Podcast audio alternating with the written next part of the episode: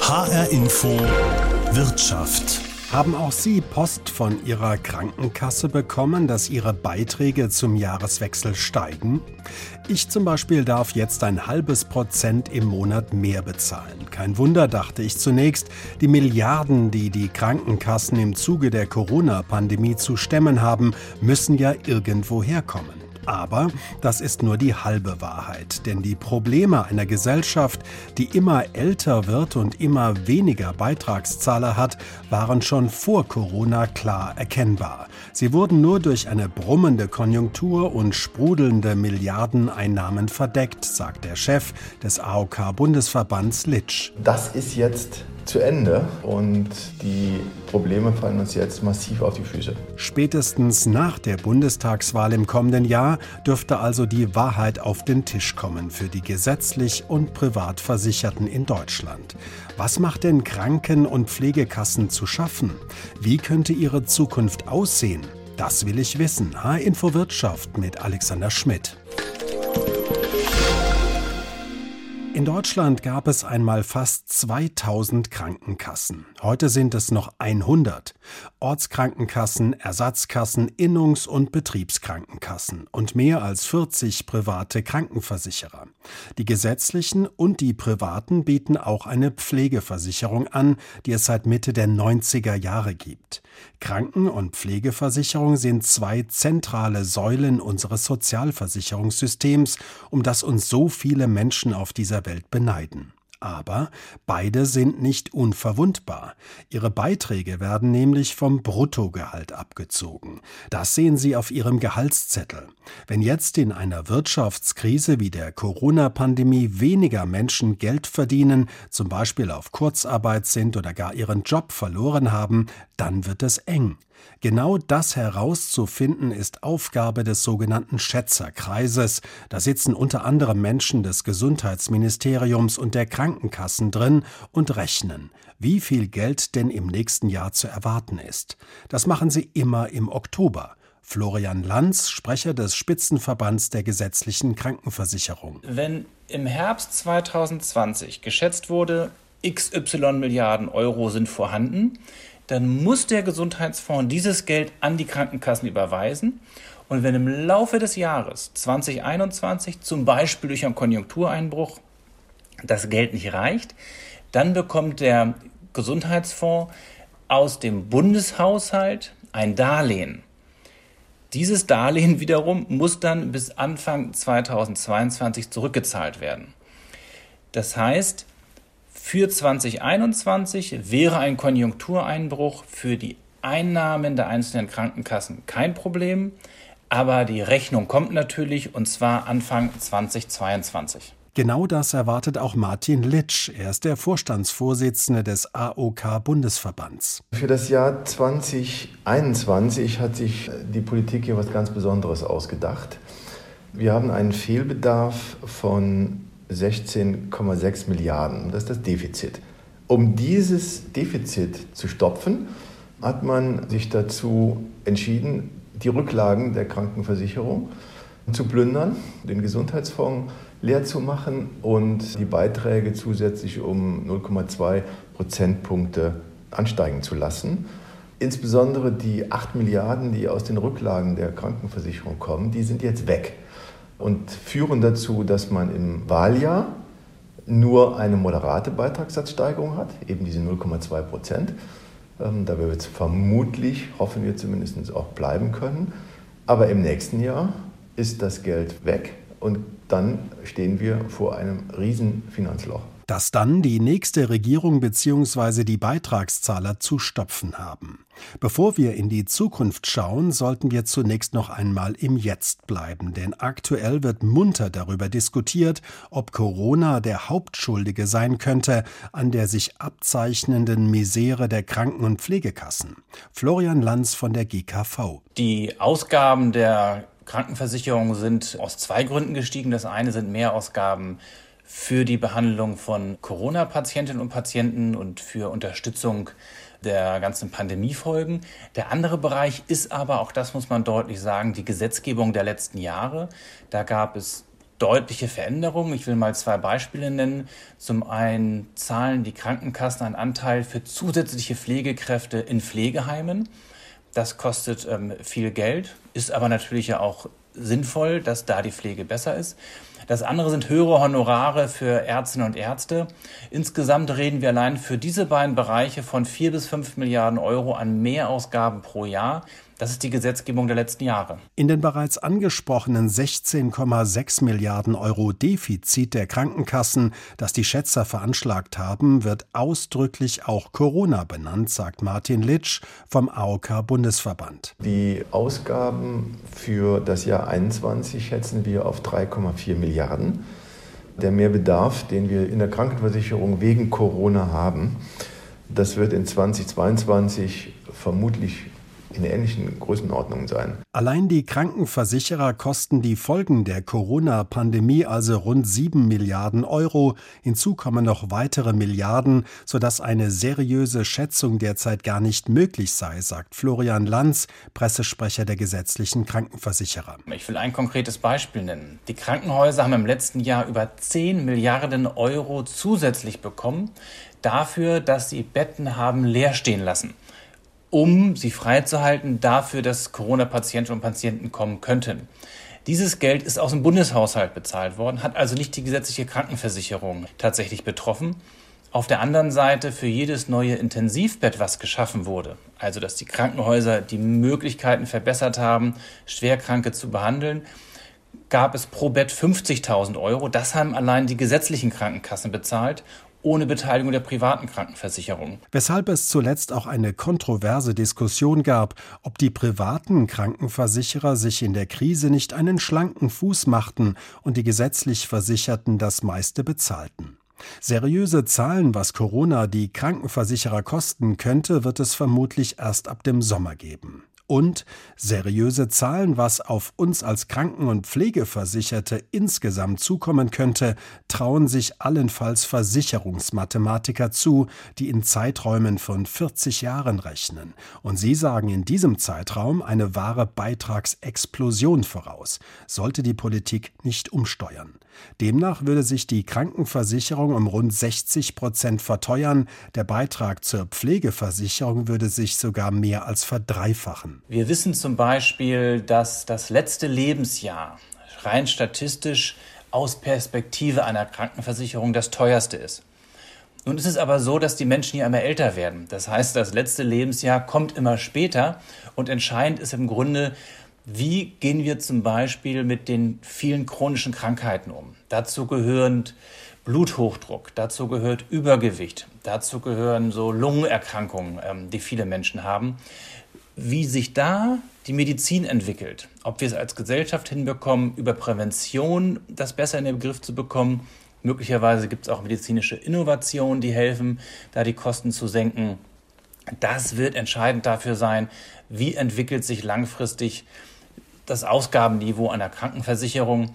Aber insgesamt kann man mit Sicherheit sagen, dafür muss man kein Prophet sein, Gesundheit wird tendenziell für die Gesellschaft nicht günstiger, sondern eher teurer. Wer soll das bezahlen? Zuallererst bestimmt das die Politik, die sowohl der Kranken- als auch der Pflegeversicherung mehr Aufgaben und Leistungen verordnet hat. Die könnten aber auch wieder beschnitten werden, wie zuletzt 2004 etwa beim Zahnersatz. Und es könnten Beiträge weiter erhöht werden. Martin Litsch, Vorstandsvorsitzender des AOK Bundesverbands. Wir werden im nächsten Jahr ein Defizit haben, was größer ist wie das heutige. Wir rechnen damit, dass wir mindestens 17 Milliarden brauchen.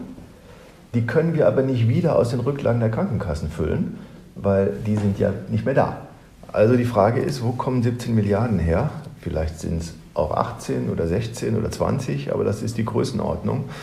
Und das ist ein Beitragssatzsprung für den Zusatzbeitrag von 1,3 auf 2,5 Prozentpunkte.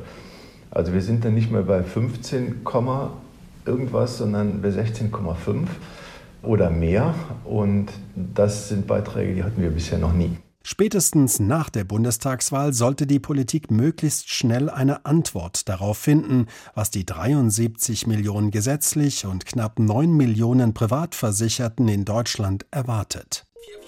HR Info Wirtschaft die Gesellschaft in Deutschland wird immer älter. Es wird weniger Beitragszahler geben für die Kranken- und Pflegeversicherung, die beide aus dem Bruttolohn finanziert werden. Was sagen Wissenschaftler und Ökonomen dazu? Etwa Jochen Pimperz, Gesundheitsökonom am Institut der deutschen Wirtschaft in Köln. Für die Sozialversicherung insgesamt muss man davon ausgehen, dass in den nächsten 10 bis 15 Jahren die Beitragssatzsumme unter unveränderten Rahmenbedingungen eher über 45 künftig Richtung 50 Prozent steigen wird und rund die Hälfte davon für gesetzliche Kranken- und Pflegeversicherung anfallen wird. Das hat zunächst einmal vor allen Dingen ein Problem für die Akzeptanz von Solidarität, denn es bedeutet ja nichts anderes, dass künftig Beitragszahler bis zur Hälfte ihres erwirtschafteten Einkommens abführen müssen für Versorgung, die vor allen Dingen den älteren Menschen zugutekommen. Stefan Edgeton, zuständig für die Gesundheitspolitik bei der Bertelsmann Stiftung, sagt, wir haben einen Rückgang des Anteils an Löhnen und Gehältern am Bruttoinlandseinkommen, also an der Wirtschaftskraft. Und die Sozialversicherungen, die fußen halt auf Löhnen und Gehältern. Aber wir haben inzwischen Kapitaleinkünfte, die einen viel größeren Anteil am Bruttoinlandsprodukt machen, die aber nicht für Sozialversicherungsbeiträge herangezogen werden. Das heißt, die Einnahmebasis, die sinkt auch aus ökonomischen Gründen. Das heißt, Menschen, die etwa größere Einkünfte über Vermögen wie Immobilien, Aktien oder Fonds haben, sind vergleichsweise fein raus und tragen mit diesen Einkünften nicht zur Kranken- oder Pflegeversicherung bei. Wie schätzen die Wissenschaftler den Effekt der Corona-Pandemie auf die Sozialversicherung ein? Stefan Gress, Professor für Gesundheitsökonomie an der Hochschule Fulda. Was jetzt die Pandemie für Auswirkungen haben wird, das wissen wir im Zweifel noch gar nicht so ganz genau. Natürlich gibt es zusätzliche Ausgaben. Gerade jetzt im Frühjahr musste dann relativ teuer Schutzausrüstung angeschafft werden. Es mussten Ausgleichszahlungen an die Krankenhäuser geleistet werden, damit die ihre äh, Stationen freigemacht haben für die Corona-Patienten und einiges mehr. Gleichzeitig sind natürlich aber auch äh, Behandlungen weggefallen auf der anderen Seite, von denen wir gar nicht wissen, inwieweit sie noch nachgeholt werden. Stefan Edgeton sagt, das können wir im Moment noch gar nicht so richtig absehen, weil zunächst mal war es bei den Krankenkassen so, dass Corona erstmal zu weniger Ausgaben geführt hat, weil die Leute die Krankenhäuser gemieden haben. Jetzt gibt es so einen gewissen Nachholeffekt und wir haben natürlich Corona-bedingte zusätzliche Ausgaben, die aber zum Teil auch aus dem Bundeshaushalt ja kompensiert werden. Insofern glaube ich tatsächlich, dass man die Corona-Effekte vermutlich erst im nächsten oder übernächsten Jahr wirklich beurteilen kann um dann auch zu sehen, ist das alles wieder nachgeholt worden, was nicht gemacht wurde im Jahr 2020 oder sind da einfach Leistungen auch ausgefallen. Ist Corona also die große Unbekannte? Aber Corona ist nicht allein verantwortlich für die höheren Kosten, sagt Professor Stefan Gress. Wenn Sie die letzten beiden Gesundheitsminister angucken, Herrn Spahn und der Herr Gröhe, die hatten bis zur Pandemie einen relativ einfachen Job, weil die Finanzlage der Krankenkassen war relativ gut, die Beiträge sprudelten, der Arbeitsmarkt war sehr stabil die Löhne und Gehälter stiegen. Das heißt, es stand relativ viel Geld zur Verfügung. Die Krankenkassen haben Reserven aufgebaut. Das kannten wir in der Vergangenheit gar nicht. Und insofern war es auch einfacher, zusätzliche Leistungen von der Prävention bis zum Krankenhaus, bis zur ambulanten ärztlichen Versorgung, bis zu, zu Arzneimitteln nicht nur zu versprechen, sondern auch ins Gesetz zu schreiben.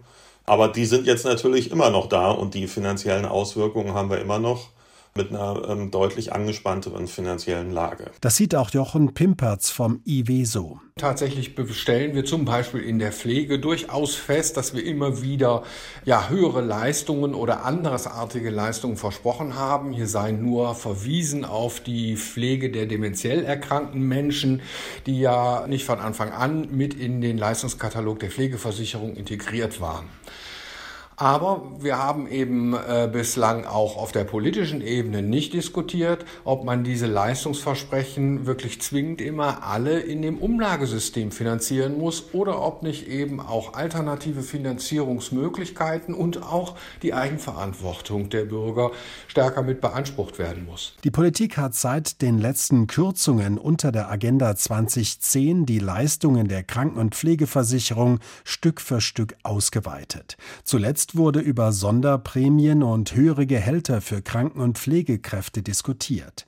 Sind die vor dem Hintergrund der klammen Finanzen überhaupt noch machbar? Bertelsmann Gesundheitsexperte Stefan Edgeton. Wir müssen sie uns leisten, wenn wir eine humane und die Würde der Menschen wahrende Pflege durchführen wollen.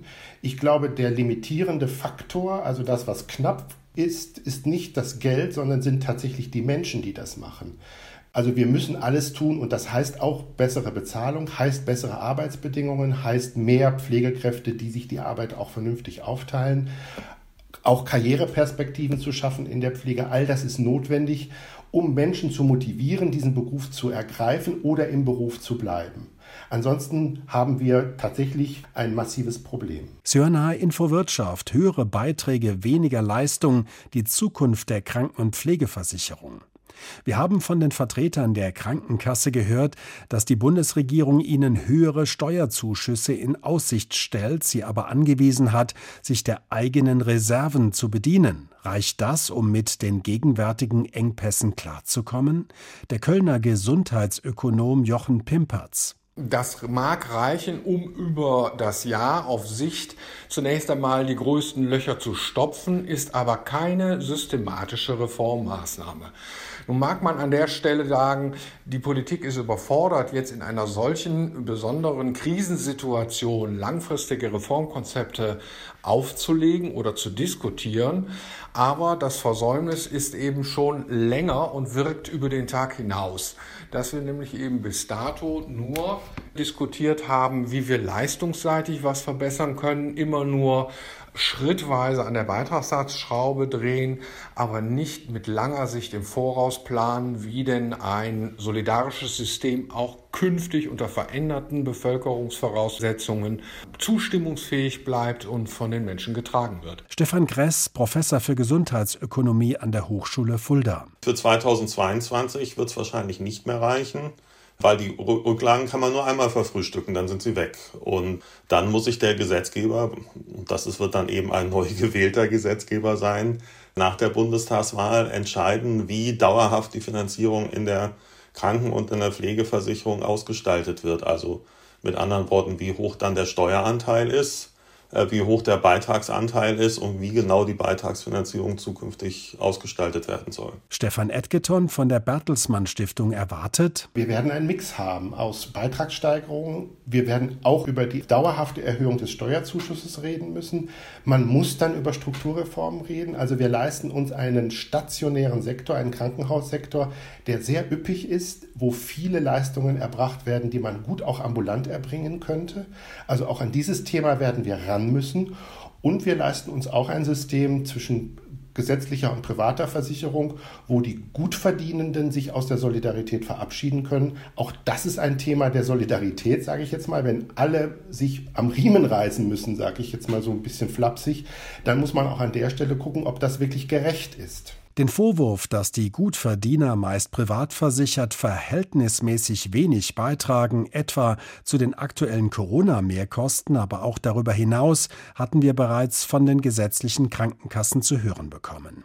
Diese Diskussion wird schon seit Jahren geführt, oft unter dem Begriff der Bürgerversicherung. Deren Anhänger verstehen darunter ein solidarisches Sozialversicherungssystem, das ausnahmslos alle einbezieht, also Angestellte, Selbstständige, Freiberufler, Freiberufler und Beamte und gleichermaßen alle Bürger im Versicherungsfall daraus die gleichen Leistungen in Anspruch nehmen können. Deutschland leiste sich mit dem dualen Krankenversicherungssystem, also gesetzlich und privat, einem internationalen Maßstab teure Ausnahme, heißt es. Ist das so?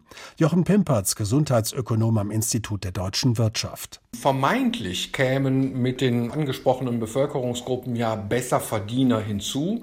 Das gilt aber nur für die privatversicherten Angestellten, nicht zwingend für die Gesamtheit der Beamten und schon gar nicht für die Gesamtheit der Selbstständigen. Das Zweite, was dabei übersehen wird, ist, dass wir zum Beispiel mit den Beamten eine Bevölkerungsgruppe integrieren würden in ein einheitliches System, das im Durchschnitt älter ist als die Gemeinschaft der gesetzlich Versicherten und dann entsprechend auch höhere Ausgaben provozieren. Stefan Edgeton, Gesundheitsexperte der Bertelsmann Stiftung. Wir würden mehr Einnahmen erzielen über die Gutverdiener, die eben nach ihren Einkünften den Beitrag bezahlen und nicht, wie es in der privaten Krankenversicherung üblich ist, nach ihrem äh, Gesundheitsrisiko nach, oder nach ihrem Alter. Ich würde den Effekt der Hereinnahme der Privatversicherten in die Solidarität jetzt auch nicht überschätzen. Wir haben das mal bewertet. Das sind so Beträge von 6 bis 10 Milliarden Euro, die man da zusätzlich einnehmen würde, je nach Variante. Das ist für das Gesamtdefizit jetzt eine kleine Summe.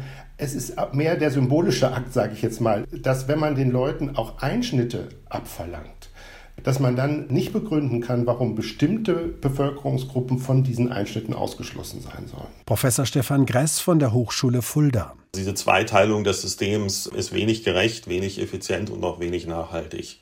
Es ist nur die Frage, was man daran ändern kann. Das ist ein langfristiger Prozess, immer dem politischen Willen vorausgesetzt. Also man kann nicht heute auf morgen alle Privatversicherten in ein Boot holen, in ein Versicherungssystem. Aber man kann durchaus erste Schritte machen und das müsste allerdings der Gesetzgeber dann auch wollen. Und die derzeitigen Mehrheiten sehen nicht so aus. Eine Krankenversicherung für alle, für Angestellte, Selbstständige, Freiberufler und Beamte wäre ein Generationenprojekt, vorausgesetzt eine künftige Bundesregierung würde es gegen den Widerstand vieler Lobbyisten überhaupt durchsetzen können. Umstritten neben dem dualen Krankenversicherungssystem ist auch das Nebeneinander von mehr als 100 gesetzlichen Krankenkassen und mehr als 40 privaten Anbietern. Die wiederum unterliegen ganz unterschiedlichen Aufsichten, des Bundes etwa und der Länder. Ginge das nicht einfacher und im Sinne der Versicherten günstiger? Die Erwartungen der Politik, aber auch der Wissenschaft an den Wettbewerb der Krankenkassen Anfang der 90er Jahre, dass, dass ein solches System effizienter ist und innovativer ist, auch was die Versorgung angeht, die haben sich bisher nicht erfüllt. Und insofern kann ich diese Bedenken schon ein Stück weit nachvollziehen. Andererseits, wenn man jetzt alle 100 Kassen zusammenlegen würde und nur noch eine Agentur für Gesundheit oder wie man immer man sie dann nennen wollte, draus macht, so viel wird man da auch nicht einsparen. Also damit würde das System nicht gerettet werden, was die Finanzen angeht. Sagt Stefan Gress und Jochen Pimpertz vom IW Köln. Die Idee der Vielfalt beruht ja auf der Vorstellung, dass wir im Wettbewerb der unterschiedlichen Krankenkassen durchaus auch die Akteure dazu zwingen, nach effizienten, also kostensparenden Versorgungsalternativen zu suchen. Das ist bislang aus gesetzgeberischer Sicht noch nicht hinreichend irgendwie auf die Schiene gestellt, sodass eben mögliche Kostenvorteile wirklich an die Beitragszahler weitergegeben werden können. Die gesetzliche neben der privaten Krankenversicherung, ja oder nein? Mehr oder weniger Kassen, mehr Eigenanteil der Versicherten oder höhere Staatszuschüsse? Wie könnten Reformen des bestehenden Systems überhaupt aussehen? Gesundheitsökonom Professor Stefan Gress. Letztendlich müsste so ein System versuchen, die Lasten, die da entstehen, auf mehr Schultern zu verteilen. Aber wie gesagt, die Privatversicherten sind momentan relativ fein raus. Nicht alle ähm, zugegeben, aber doch viele. Auch diejenigen, die relativ viel verdienen, zahlen in der äh, gesetzlichen Versicherung vergleichsweise wenig ein. Also das System müsste insgesamt deutlich gerechter gestaltet werden, als es bisher ist. Das wäre sicherlich ein Ansatz. Aber andererseits äh, müsste man sich wahrscheinlich auch nochmal den Leistungskatalog angucken, was da in den letzten Jahren hinzugekommen ist an zusätzlichen Leistungen und da gucken, äh, was wirklich äh, was gebracht hat für die Versicherten, auch im Hinblick von zusätzlicher Versorgungs- und Lebensqualität und was eher den Leistungsanbietern was gebracht hat. Jochen Pimpertz, Ökonom am Institut der deutschen Wirtschaft. Für die Pflege wird es unvermeidlich sein, dass wir tatsächlich, auch wenn wir das aktuell anders diskutieren, mehr Eigenverantwortung bei den Bürgern verankern, so wie wir es in der Alterssicherung auch als Mehrsäulenmodell kennen. In der gesetzlichen Krankenversicherung haben wir ein zusätzliches Element. Das ist nämlich das des Wettbewerbs. Bislang haben wir kostenlos freie Arztwahl, was dazu führt, dass niemand im Grunde genommen sich auf bevorzugte Versorgungsangebote beschränkt, die man dann aber so kostengünstig organisieren könnte, dass für den jeweilig Versicherten die möglichen Kostenvorteile auch als Beitragsvorteile zurückgegeben werden könnten. Und diese Infrastruktur haben wir im Gesundheitssystem bis heute noch nicht angelegt. Und Stefan Edgeton, Gesundheitsexperte der Bertelsmann Stiftung, sagt, in der Pflegeversicherung, glaube ich, müssen wir einen Finanzierungsmix hinkriegen zwischen einem Steuerzuschuss, den es ähnlich wie in der Krankenversicherung auch kontinuierlich geben muss, und dem Pflegevorsorgefonds, der ja schon existiert, der ausgebaut werden müsste, um sozusagen diese Beitragsdelle, die wir ab den 30er Jahren erleben werden, um die ein bisschen abzumildern. Bei der Krankenversicherung, glaube ich, müssen wir an Strukturreformen auch auf der Versorgungsebene ran. Also wir müssen uns tatsächlich den stationären Sektor genau angucken, welche Krankenhäuser brauchen wir, für welche Leistungen und was davon kann möglicherweise besser ambulant geleistet werden, zum Beispiel durch Ärztezentren. Das sind ja alles Diskussionen, die im Moment geführt werden und die uns quasi in der nächsten Legislaturperiode mit Sicherheit beschäftigen werden. Nach der Bundestagswahl stehen also die großen Entscheidungen in der Gesundheitspolitik an. Höhere Beiträge, weniger Leistung, die Zukunft der Kranken- und Pflegeversicherung ist unser Thema. H-Info Wirtschaft gibt es jede Woche neu als Podcast auf Ihrem Smartphone. Mein Name ist Alexander Schmidt.